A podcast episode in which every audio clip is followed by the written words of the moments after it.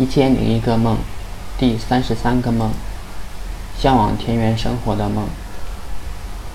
有天，我去了叔叔家，叔叔家门口有条小河，叔叔在河边种了很多花，有很多小花盆。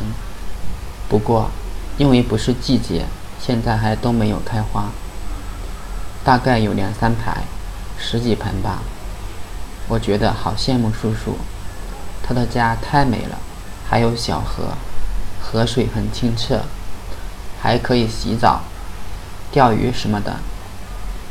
正在这时，我似乎看见我种的花也在那十几盆花中间。我想仔细的看清楚，却又看不清楚，所以，我也不确定是不是我种的花。当天晚上，我看了 BBC 的纪录片。讲到太极陵时，寺庙里有个男人在水池边洗手洗脚。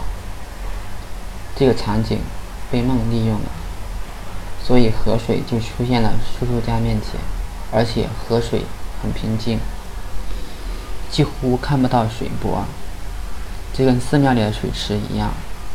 其实，其实太极陵的水并不清澈，但是在梦里被美化了。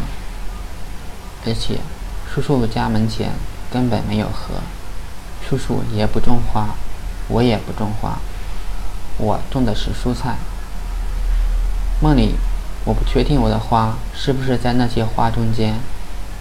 大概我很向往这样的田园生活，健康和谐。实际上，这种生活非常的遥远。现在还要赚钱养家，我的花看起来更像是。